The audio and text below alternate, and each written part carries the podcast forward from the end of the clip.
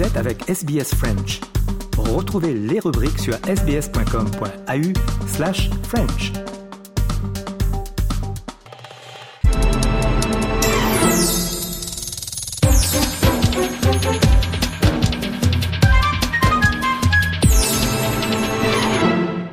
Eh bien, le plaisir de retrouver notre collègue euh, Christophe Mallet pour parler de la 45e édition du Dakar 2023 et c'est presque la fin. Bonjour euh, Christophe. Bonjour Jean-Noël, bonjour euh, tous. Oui, ça touche à sa fin puisque la dernière étape, c'est ce soir. Je vous donne un, petit un petit scoop. c'est ce soir, enfin c'est cet après-midi, mais il va falloir regarder à partir de 5h20 cet après-midi. en tout cas sur Internet, on va en parler dans quelques instants. Et on va démarrer avec la moto. C'est l'Australien Toby Price et on espère qu'il va pouvoir gagner son troisième Dakar, mais c'est dans un mouchoir de poche. Totalement, il y a 12 secondes entre lui et Benavides l'Argentin. 12 secondes, c'est vraiment rien quand on pense que euh, ça fait 15 jours qu'ils sont sur euh, euh, sur les routes, entre guillemets sur les routes, hein, dans le désert, dans le sable, dans les cailloux de, de l'Arabie Saoudite. Donc 12 secondes, c'est ce qui c'est ce qui sépare Toby Price du deuxième, donc Benavides. Et, et ça veut dire qu'en fait, le Dakar va se jouer aujourd'hui. L'étape, c'est 136 km.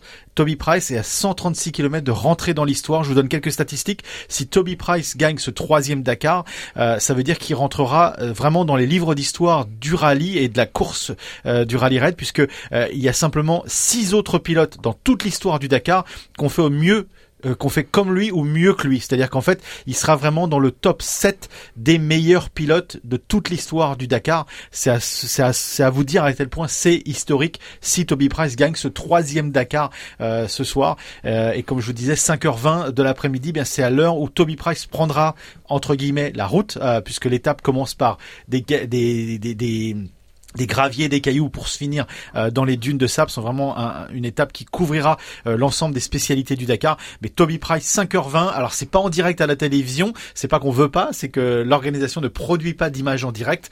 Euh, donc le résumé ce sera demain. Mais si vous voulez le suivre, il y a des liens hein, sur internet, vous pouvez suivre par texte exactement les chronos à partir de 5h20. L'étape 136 km, ça prendra à peu près 1h30, 1h40, voire même 1h50. Donc en tout cas en dessous de 2 heures.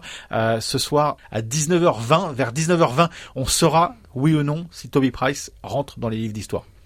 Je vous l'ai vendu ou pas Absolument. Mais, mais, la question que je me pose, c'est est-ce que son coéquipier Benavides va lui donner cette chance de, de, gagner cette course? Alors non, il lui donnera pas. il lui laissera pas euh, gagner parce que c'est vraiment une bataille des deux euh, des deux coéquipiers. Euh, absolument pas. C'est pas comme ça que ça va se passer. Euh, l'avantage peut-être qu'a Toby Price, si on l'a vu dans la l'étape d'hier, c'est que derrière lui, il y a Dan Sanders. Dans l'occurrence là, juste dans cette étape, avant lui, il y aura Dan Sanders. Toby Price, il a la chance ce soir de partir dernier de l'étape. Et je dis la chance parce que, en fait, ça veut dire qu'il aura tous les autres temps euh, intermédiaires des autres pilotes. On lui communiquera ces temps-là et donc il saura exactement où il en est. Ce sera le seul à savoir où il en est exactement par rapport à l'étape. Et ça veut dire aussi qu'il aura moins de navigation à faire puisqu'il aura plus, je vais dire simplement entre guillemets, à suivre les traces qui sont déjà mises par les autres, donc il pourra aller plus vite, il aura moins à réfléchir. Donc ça veut dire que Toby Price a vraiment toutes les chances devant lui, et comme je vous disais, Dan Sanders, dans l'étape d'hier, Dan Sanders a senti qu'il allait rien faire dans cette étape, il allait finir, je crois qu'il a fini 12e euh, de l'étape. Il pouvait rien faire. Il pouvait pas gagner l'étape. Il pouvait pas grandir au classement. Ce qu'a fait Dan Sanders, et c'est vraiment mémorable parce qu'ils sont pas dans la même équipe, il a attendu Toby Price. Il a été l'aider. Il l'a vraiment aidé sur la navigation. Il lui a donné un cap. Il lui a donné une ligne. Et ce qui va peut-être être crucial quand on y pense à ça, puisque je vous le disais encore une fois, 12 secondes. Ces 12 secondes-là, il les a peut-être gagnées avec l'aide de Dan Sanders, un Australien qui est un Australien. Je sais pas vous, j'en donne, mais moi, ça me donne la chair de poule. on va rester avec les Australiens. On va parler de l'Australienne Molly Taylor. Vous avez des nouvelles? Oui, tout à fait. Elle a vraiment une belle étape, euh, Molly Taylor, hier, puisque euh, son rêve, c'est de rentrer dans le top 10. Alors, euh, c'est vrai qu'à un moment, c'était vraiment très proche. Elle était dans son top 10. Elle a eu des gros problèmes. Elle en est sortie. Mais hier, elle a vraiment une grosse étape. Elle finit que 14 minutes derrière le vainqueur de l'étape. Elle finit dixième de cette étape, mais qu'à 14 minutes du leader. Il faut savoir que le top 20 de sa catégorie a fini en moins de 30 minutes. Vous imaginez 30, 20 euh, voitures en moins de 30 minutes, c'est vraiment incroyable. Euh, elle est pour l'instant 12e de, de euh, du, Dakar au général et elle est simplement 9 minutes 30 derrière le top 10. Il lui faut rattraper 9 minutes 30 sur deux coureurs, sur le 11e et le 10e. Aujourd'hui, elle a 136 km pour le faire. C'est l'objectif de Molly Taylor, c'est l'autre l'autre l'autre défi du Dakar pour pour Molly Taylor pour les Australiens aujourd'hui. Alors l'autre belle nouvelle, c'est Sébastien Loeb, le Français qui a réalisé sa sixième victoire consécutive, mais il peut gagner cette édition si la voiture de Al Attiyah tombe en panne pendant plusieurs heures. Voilà, il a vraiment, il y a du temps derrière quand même. Euh, on va dire que globalement les chances ne sont pas vraiment derrière lui. Les statistiques sont pas vraiment euh, Sébastien Loeb. Euh, Sébastien Loeb, il peut se mordre les doigts parce qu'il a vraiment eu une malchance mémorable sur ce sur ce Dakar. Il y a une étape, il a eu six crevaisons. Rendez-vous compte, il a eu, il a crevé six fois sur une étape. S'il n'avait pas perdu autant de temps sur cette étape, aujourd'hui Sébastien Loeb, il serait probablement en tête du Dakar.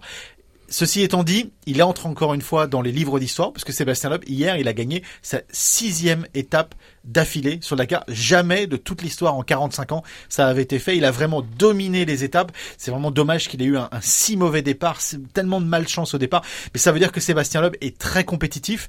Euh, oui, voilà. Par contre, ça va être très compliqué, vous l'avez dit, euh, de retirer cette victoire à Alatia, parce qu'Alatia, il a que, entre guillemets, 136 km également pour aller juste collecter cette victoire parce qu'il a tellement d'avance sur le deuxième et sur le troisième que il faudrait vraiment de la malchance euh, de pas gagner ce Dakar et c'est pas comme ça qu'on voudrait que le Sébastien Loeb gagne son Dakar mais c'est très prometteur pour euh, pour l'avenir du Dakar à Sébastien Loeb. Merci à vous euh, Christophe et bon Dakar, bon fin du Dakar. Vous sentez que j'ai un peu d'énergie là, je suis très content. Merci Jean-Noël. À bientôt.